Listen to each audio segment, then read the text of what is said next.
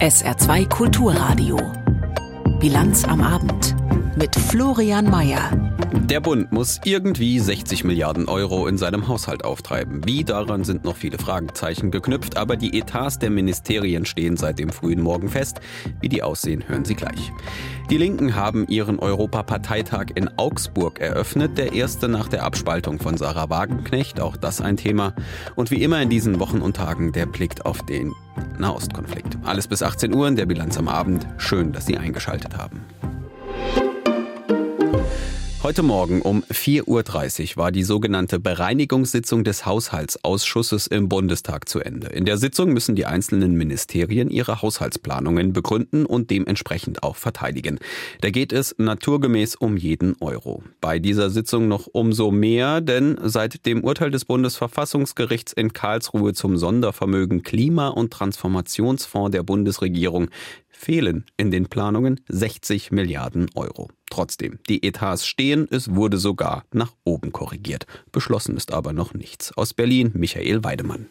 In den Augen der Koalition steht der Bundeshaushalt jetzt, aber er steht auf wackeligen Füßen. Das Bundesverfassungsgericht hat mit seinem Urteil zum Klimafonds eine 60 Milliarden Euro Lücke in die Finanzierungspläne der Ampelkoalition gerissen. Ein Grund, die laufenden Etatberatungen zu stoppen, ist das für SPD, Grüne und Liberale aber nicht. Sie klammern die Finanzierungsfrage zunächst aus, haben die Ausgabenverteilung in der nächtlichen Bereinigungssitzung dennoch festgelegt.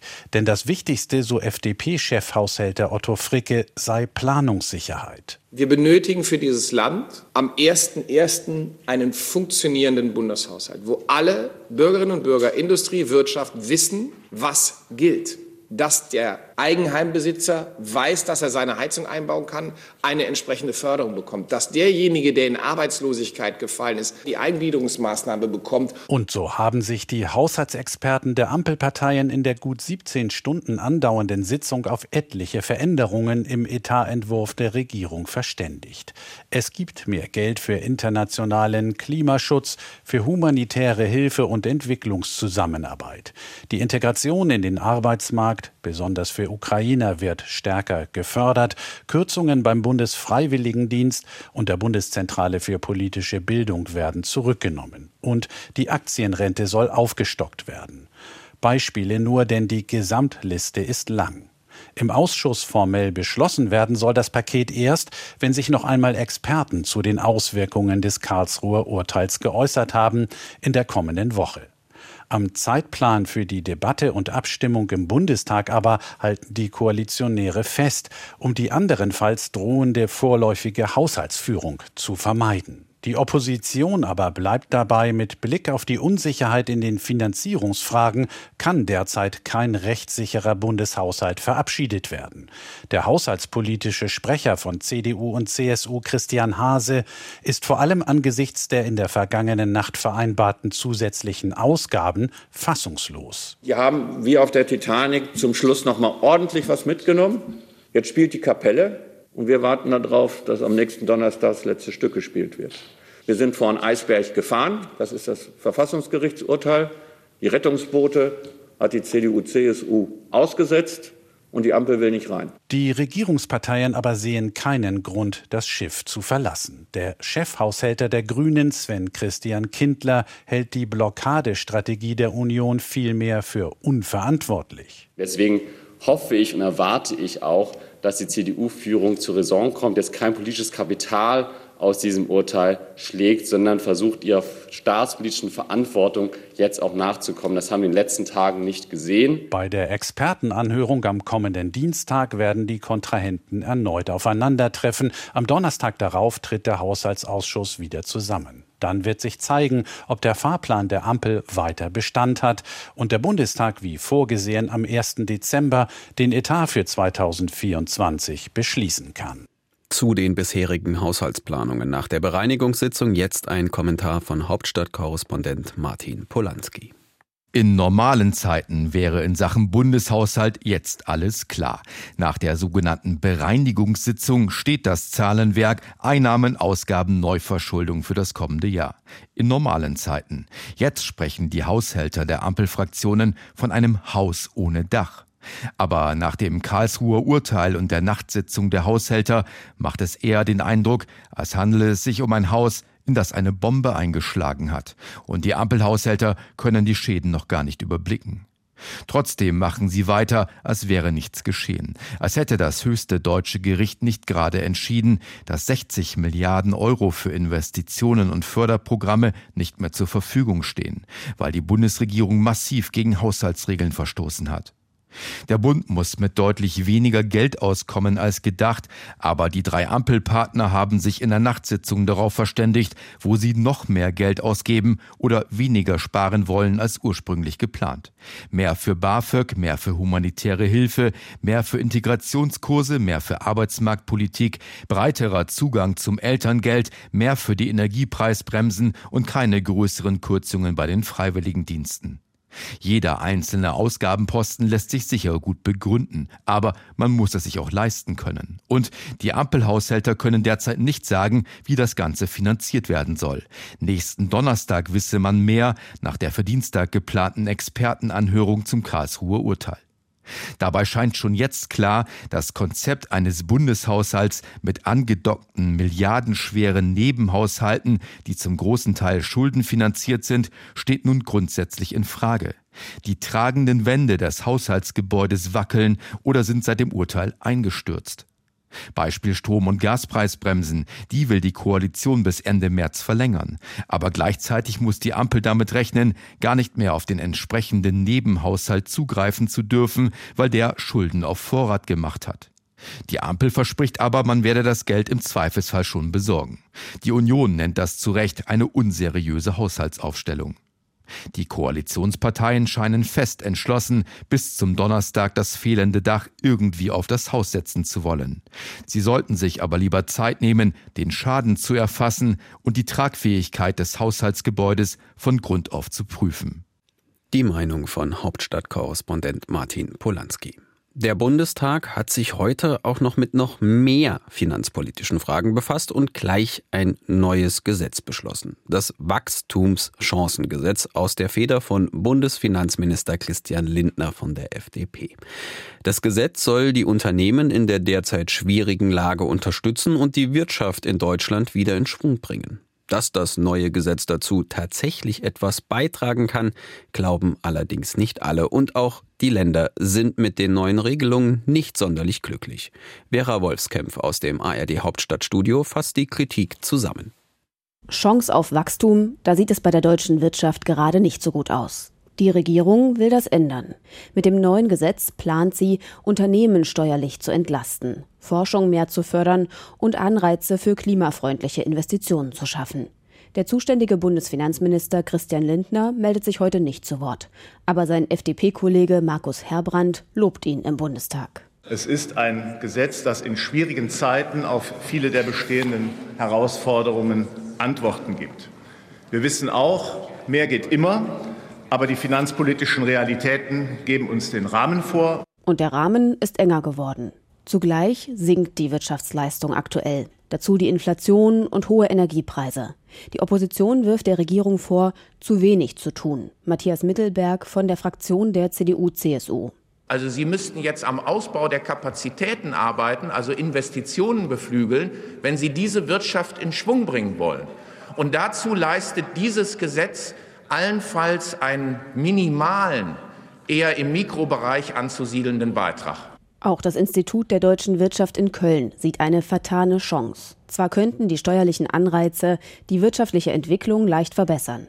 Das Bruttoinlandsprodukt würde jedoch nur um 0,05 Prozent steigen. Insgesamt stärke das die internationale Wettbewerbsfähigkeit nur geringfügig.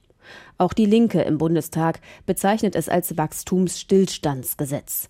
Und Kai Gottschalk von der AfD kritisiert Bürokratieabbau mit diesem Gesetz eines ihrer Ziele. Fehlanzeige komplett an dieser Stelle. SPD, Grüne und FDP halten dagegen. An vielen Stellen würden Unternehmen von Bürokratie entlastet. Auch sonst werben die Regierungsfraktionen für ihr Gesetz. Steuerliche Anreize sollen den stockenden Wohnungsbau ankurbeln. Es gibt eine Prämie für Investitionen in den Klimaschutz. Wenn Unternehmen auf Energieeffizienz umstellen, soll es einen Zuschuss von 15 Prozent geben. Zudem ist für Forschung insgesamt eine Milliarde Euro als Zulage eingeplant, hebt Katharina Beck von Bündnis 90 Die Grünen hervor. Und nicht nur Personalkosten, sondern auch Sachkosten, also Wirtschaftsgüter, das, was man wirklich braucht, auch an Material, um zu forschen. Auch das nehmen wir nun in die Forschungszulage mit auf. Nicht nur für Unternehmen, auch für Privatmenschen steht einiges im Gesetz. Die Mehrwertsteuer für Gas und Wärme bleibt bis Ende Februar auf 7 Prozent gesenkt. Und es soll weniger Doppelbesteuerung von Renten geben, erklärt SPD-Politiker Michael Schrodi. Wir werden jetzt ein langsameres Ansteigen der Besteuerung auf den Weg bringen. Und da wird der Großteil der Doppelbesteuerungsfälle ausgeschlossen. Für die übrigen Fälle ist eine weitere Neuregelung im kommenden Jahr angekündigt. Insgesamt soll dieses Gesetz die Wirtschaft mit bis zu 7 Milliarden Euro jährlich entlasten. Allerdings bedeutet das sinkende Steuereinnahmen, und zwar vor allem bei Bundesländern und Kommunen. Die Länder haben bereits beklagt, den größten Teil der Entlastungen tragen zu müssen und wollen das nicht einfach im Bundesrat billigen. Das Gesetz wird wohl erst noch im Vermittlungsausschuss landen, wo sich Bund und Länder dann einigen müssen. Die Partei Die Linke will sich ein neues Profil geben und teils auch neue Gesichter an die Spitze ihrer Partei stellen. Dass das dringend notwendig ist, sagen nicht nur politische Beobachter quer durchs Land und Journalisten in ihren Kommentaren, auch die Parteispitze will den Erneuerungsprozess nun so schnell wie möglich auf den Weg bringen und dann auch abschließen. Denn nach gut einem Jahr reiner Selbstbeschäftigung, angefacht durch den Streit mit der mittlerweile ex-linken Sarah Wagenknecht, soll es wieder um Inhalte und bessere Wahlergebnisse gehen. Der Anfang vom Neuanfang soll der Europaparteitag in Augsburg liefern. Der erste Parteitag ohne Wagenknecht und ihre Anhänger. Von dort berichtet Mario Kubina. Für die Linke bricht jetzt eine neue Zeit an. Das ist die Botschaft, die die Co-Parteichefin Janine Wissler hier in Augsburg bei jeder Gelegenheit platziert. Wir wollen natürlich, dass von diesem Parteitag auch ein Signal ausgeht, die Linke ist wieder da, wir erneuern uns, wir lassen die Konflikte der Vergangenheit hinter uns. So ähnlich klang das schon beim letzten Bundesparteitag in Erfurt. Nur hat das danach mit der Erneuerung nicht so geklappt, wie es sich die Linke vorgenommen hatte. Daraus macht Bundesgeschäftsführer Tobias Bank kein Hehl. Wir haben ja ein Jahr sozusagen äh, lähmende Selbstbeschäftigung äh, hinter uns. Damit aber soll jetzt Schluss sein. Denn mit dem Abschied von Sarah Wagenknecht und ihren Leuten hat sich die Lage verändert. Aus Sicht der Parteispitze heißt das, die Sache ist ein für allemal geklärt. Ich bin jetzt froh, dass ich mich als Parteivorsitzende von gewissen Dingen nicht mehr distanzieren muss. Wir haben klare Beschlüsse, die werden mit breiten Mehrheiten gefasst. Sie hat an vielen Stellen diese Beschlüsse missachtet. Als Beispiel dafür nennt die Co-Parteichefin Wagenknechts Positionen in der Flüchtlingspolitik. Und Martin Schirdewan, ihr Kollege an der Parteispitze, sagt, die Linke spiele Menschen nicht gegeneinander aus. Auch das ein Seitenhieb auf Wagenknecht. Die Linke muss für alle da sein, findet Schirdewan.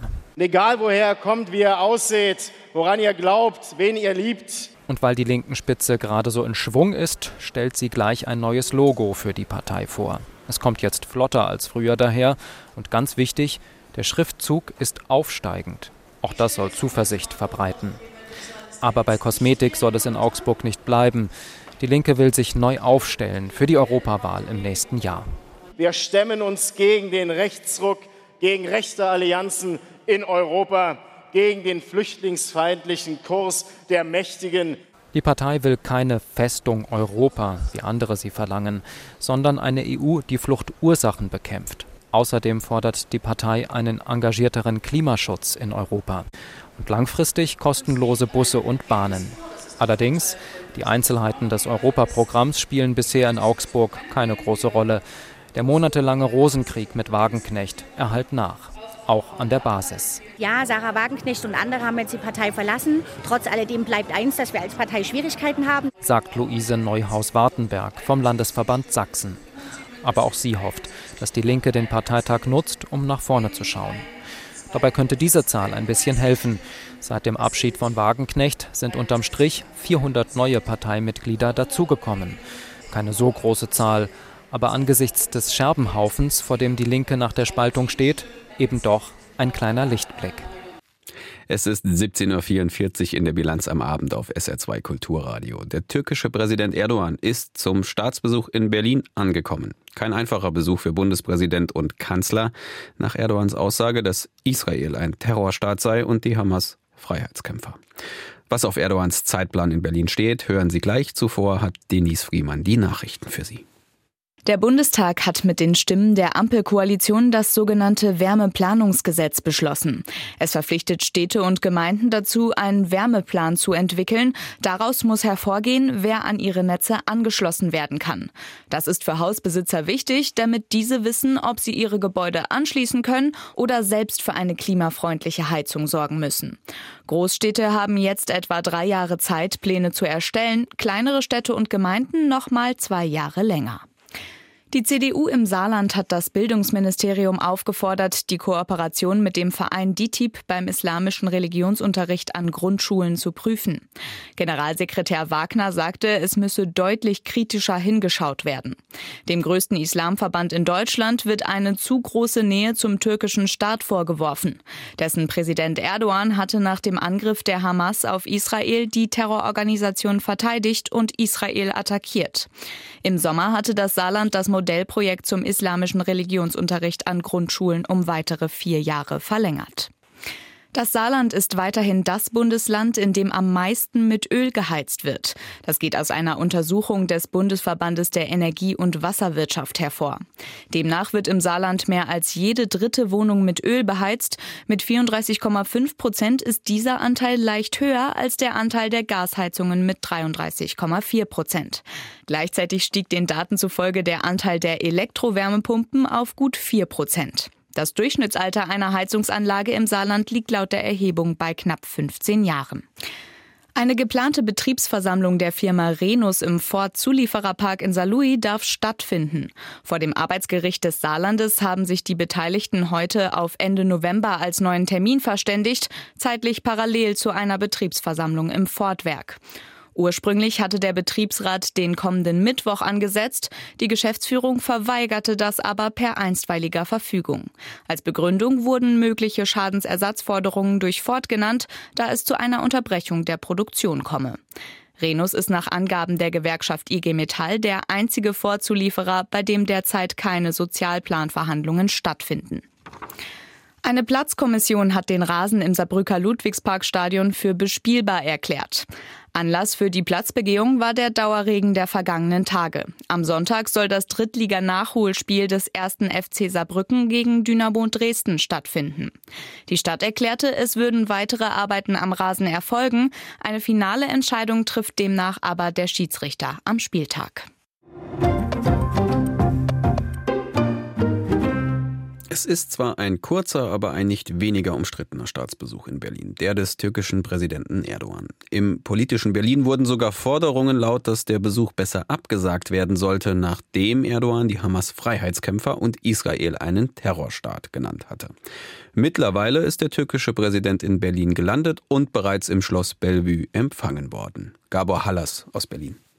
Den ersten Termin hat Erdogan beim Bundespräsidenten. Dort trägt sich der türkische Präsident ins Gästebuch ein und danach spricht er mit Frank-Walter Steinmeier. Erst unter vier Augen und später in einem größeren Kreis. Am Abend gegen 18 Uhr wird Erdogan dann im Kanzleramt erwartet. Dort treten Präsident und Kanzler vor Kameras und Mikrofone und werden auch Fragen beantworten. Von Olaf Scholz erwarten viele hier in Berlin, dass er klar und deutlich auf Aussagen von Erdogan zum Krieg im Nahen Osten reagiert.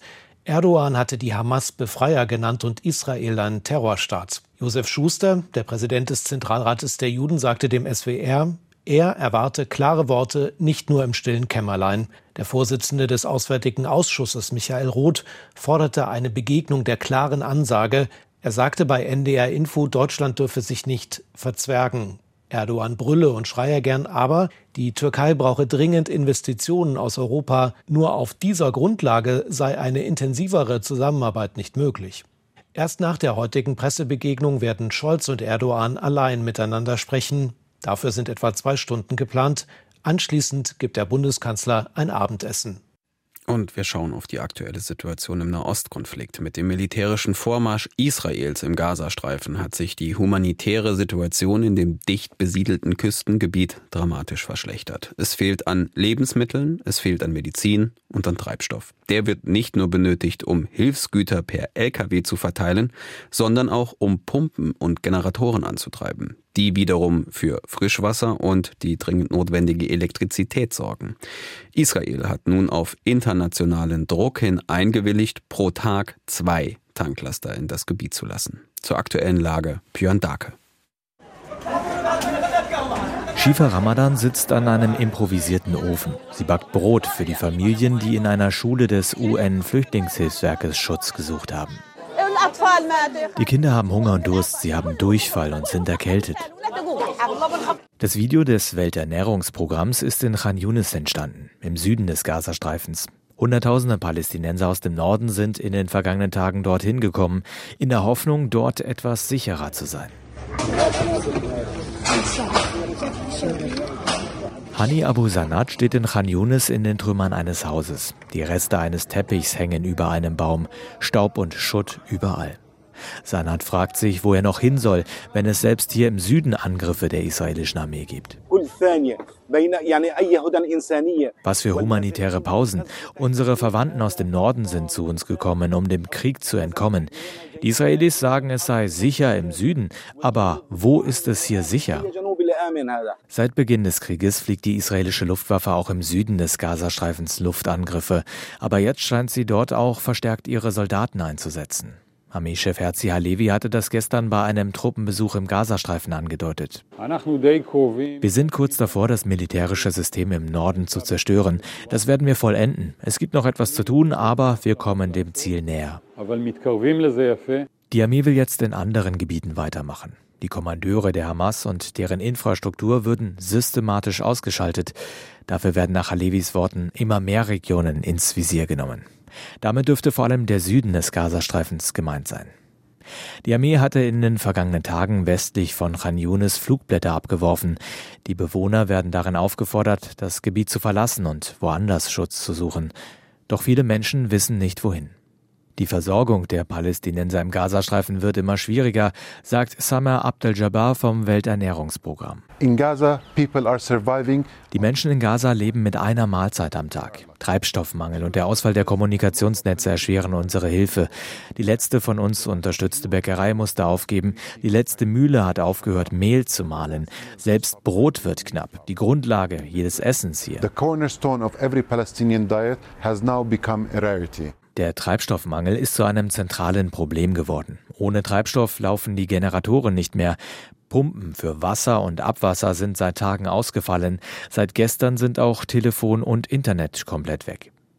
Das UN-Flüchtlingshilfswerk für die Palästinenser kann keine Hilfsgüter mehr verteilen, denn die Lastwagen haben keinen Diesel mehr. Das UN-eigene Treibstofflager im Gazastreifen ist leer. Auf Druck aus den USA hat das israelische Kriegskabinett zugestimmt, täglich zwei Lastwagen mit Diesel in den Gazastreifen zu lassen. Mit dem Treibstoff sollen vor allem Wasser- und Abwasserpumpen wieder in Gang kommen, um den Ausbruch von Seuchen zu verhindern. Die zwei Tanklaster täglich dürften die Versorgung aber nur minimal verbessern. Zum Vergleich. Vor dem Krieg erreichten nach Angaben der Vereinten Nationen täglich 45 Tanklaster den Gazastreifen. Wir kommen zurück nach Deutschland. Der erste Warnstreik bei der Bahn ist vorüber. Die Auswirkungen sind eigentlich nicht mehr wirklich spürbar. Diverse Ausfälle und Verspätungen sind ja in einem gewissen Maß der Standard. An der Lage im Tarifkonflikt hat sich aber nichts geändert. Ganz im Gegenteil, der Ton wird schärfer. Ursprünglich wollten die Tarifparteien in der nächsten Woche an den Verhandlungstisch zurückkehren. Doch die Bahn stellt Bedingungen, die die Lokführer ablehnen. Die GDL lehnt, legt, lenkt Entschuldigung, ihren Fokus auf Urabstimmung und unbefristete Streiks. Johannes Frevel. Nach dem 20-stündigen Warnstreik der Lokführer stehen die Zeichen nun offenbar auf Urabstimmung und Streik. Am nächsten Donnerstag sollte eigentlich zwischen der Deutschen Bahn und der Lokführergewerkschaft GDL weiter verhandelt werden. Die Deutsche Bahn zeigt sich einerseits gesprächsbereit, sie knüpfe an weitere Verhandlungen jedoch eine Bedingung, sagte Bahnsprecher Achim Staus dem ARD-Fernsehen. Wir haben ja für Donnerstag und Freitag kommender Woche Verhandlungstermine vereinbart und wir stehen zu dieser Vereinbarung. Natürlich wollen wir an diesen Tagen verhandeln, sofern die GDL nicht wieder an Verhandlungstagen streikt. Die Kernforderung der GDL, kürzere Wochenarbeitszeit für Beschäftigte im Schichtdienst, weist die Deutsche Bahn als Arbeitgeberin weiterhin zurück. Natürlich sprechen wir über alle Themen und wir müssen sehen, dass wir am Verhandlungstisch uns näher kommen. Klar ist aber auch eine Reduzierung der Wochenarbeitszeit auf 35 Stunden bei vollem Lohnausgleich und auch noch eine Reduzierung auf vier Arbeitstage. Das ist einfach angesichts des Fachkräftemangels in der Branche nicht realistisch. GDL-Chef Klaus Wieselski pocht wegen der Arbeitgeberforderung nach Warnstreikverzicht vehement auf die Grundrechte seiner Gewerkschaft. Ob wir streiken und wann wir streiken, entscheiden wir allein, völlig autonom. Und die Frage, ob die nächste Verhandlung stattfindet, bleibt deswegen momentan noch offen. Denn die Deutsche Bahn AG hat die Bedingungen gestellt, sie würde die Verhandlung nur wahrnehmen, wenn wir nicht streiken. Offenbar geht es nicht mehr nur um mögliche nächste Warnstreiks. Die GDL-Gremien beraten bereits über die Streikstrategie der nächsten Wochen. Es geht um Urabstimmung und unbefristete Streiks. Deswegen ist die nächste Schrittwahl in Richtung Urabstimmung einfach der Weg, um sich rechtssicher zu bewegen. Wenn die Mitglieder mit mehr als 75 Prozent dafür gestimmt haben, dann können die Arbeitskampfmaßnahmen länger und auch ausdauernder sein. Die Frage, ob wir unbefristet streiken, kann ich auch beantworten. Ist gar nicht nötig. Ist nicht nötig. Allerdings die Frage, wie lang das wird. Ich wünsche es niemanden. Wir werden Arbeitskämpfe durchführen, wenn sich die andere Seite nicht bewegt. Eine Urabstimmung würde den Weg für unbefristete Streiks vor Weihnachten freimachen. Und damit sind wir im Saarland angekommen. Die Krise am Bau, sie ist nicht wegzureden. Steigende Zinsen, dazu gestiegene Materialkosten, nur zwei Gründe. Gerade im Wohnungsbau gibt es viele Auftragsstornierungen. Dabei werden neue Wohnungen dringend gebraucht, auch im Saarland. Heute hat sich der Arbeitgeberverband Bau auf seine Herbstpressekonferenz zur Situation im Saarland geäußert. Und natürlich war auch dort das Urteil des Bundesverfassungsgerichtes Thema. Yvonne Schleinhege-Böffel berichtet. Das Baugebiet Franzenbrunnen in Saarbrücken. Im sogenannten dritten Bauabschnitt beginnen gerade die ersten Arbeiten. Das Unternehmen Erhard und Hellmann aus Homburg baut hier ein Mehrfamilienhaus. Also tatsächlich ist es so, dass wir dieses Jahr nur einen Auftrag im Bereich Wohnungsbau ähm, erhalten haben. Das ist hier in Saarbrücken das Mehrparteienhaus mit zwölf Wohneinheiten. Und wenn ich jetzt zurückdenke an die letzten Jahre, dann hatten wir eigentlich fast jeden Monat einen Auftragseingang. Schildert Christian Erhardt die aktuelle Situation. Gerade private Bauherren würden Aufträge stornieren. Nach Auskunft der städtischen Gesellschaft GIO laufe die Vermarktung der Grundstücke noch recht gut. Nach wie vor gäbe es mehr Bewerber als Bauland und dennoch spüre man durchaus etwas mehr Zurückhaltung als bei den anderen Bauabschnitten in den Vorjahren. Insgesamt hat sich die Zahl der Baugenehmigungen im Wohnungsbau im vergangenen Jahr halbiert, heißt es beim Arbeitgeberverband Bau. Und auch deshalb ist die Bilanz der Branche gemischt. Bei einigen Kollegen in den Ausbaugewerken sieht es noch ganz gut aus. Also das sind die Zimmerer, die Dachdecker, die Stuckateure, die haben noch zu tun lichten sich langsam die Auftragsbücher. Bei Straßenbauern wird es auch weniger. Unser großes Sorgenkind im Moment der Wohnungsbau. Da haben die Unternehmen fast keine neuen Aufträge, Auftragslage fast null. Berichtet der Hauptgeschäftsführer Christian Ulrich. Noch gäbe es aber fast keine Kurzarbeit in den saarländischen Betrieben, doch die drohe ab kommenden Sommer. Neue Aufträge erhofft sich die Bauwirtschaft natürlich aus dem öffentlichen Bau, Stichwort energetische Sanierung und Neubau, und auch von der Industrie. Auch im Saarland stehen etwa durch die möglichen Investitionen der Stahlindustrie und die Ansiedlung von neuen Unternehmen Milliardensummen im Raum. Wir haben ja im Saarland den Transformationsfonds. Da sind ja viele Neuansiedlungen geplant. Wir hoffen sehr, dass diese auch kommen werden. Der Transformationsfonds sieht ja auch 700 Millionen Euro für die Ertüchtigung öffentlicher Gebäude vor, 600 Millionen Landesgebäude, 100 Millionen Euro für die kommunalen Gebäude. Wir hoffen, dass wir da Aufträge generieren können, dass unsere Unternehmen wieder in Arbeit kommen, dort Sachen machen können. Und es ist auch bitter nötig, weil wir haben im Saarland ja eine sehr, sehr geringe Investitionsquote bei den Bauinvestitionen der Kommunen. Das ist ja nur ein Drittel von dem, was zum Beispiel in Bayern geleistet wird. Und da gibt es extreme Nachholbedarfe. Der Arbeitgeberverband Bau hofft darauf, dass der saarländische Transformationsfonds nicht auch vor Gericht landet. Denn mit Sorge blickt die saarländische Bauwirtschaft auf das Urteil des Bundesverfassungsgerichtes zum Corona-Sondervermögen der Bundesregierung vom Mittwoch. Welche Folgen dies für das Saarland und auch die Baubranche haben könnte, das ist aber vollkommen offen. Zum Schluss der Sendung wie immer der Blick aufs Wetter. Am Abend kann es hier und da noch leicht regnen. Die Nacht wird aber insgesamt im Saarland trocken bleiben und die Wolken lockern auf. Mancherorts bildet sich dann noch Nebel und es kühlt ab auf bis zu 0 Grad. Daher Vorsicht in der Nacht und am frühen Morgen. Es kann Bodenfrost geben und dadurch gleich leicht glatt werden. Der Samstag beginnt dann zunächst trocken. Im Verlauf kommen aber Regen- und Windböen dazu bei 5 bis 9 Grad und am Sonntag geht's windig und mit Schauern los. Gegen Nachmittag können sich aber häufiger trockene und sonnige Phasen dazwischen mischen. Die Höchstwerte 10 bis 13 Grad. Das war die Bilanz am Abend mit Florian Mayer. Ihnen, dem Team und der Technik vielen Dank. Weiter geht's hier mit Chris Ignazi und der Abendmusik. Viel Vergnügen und Ihnen ein schönes Wochenende. Tschüss.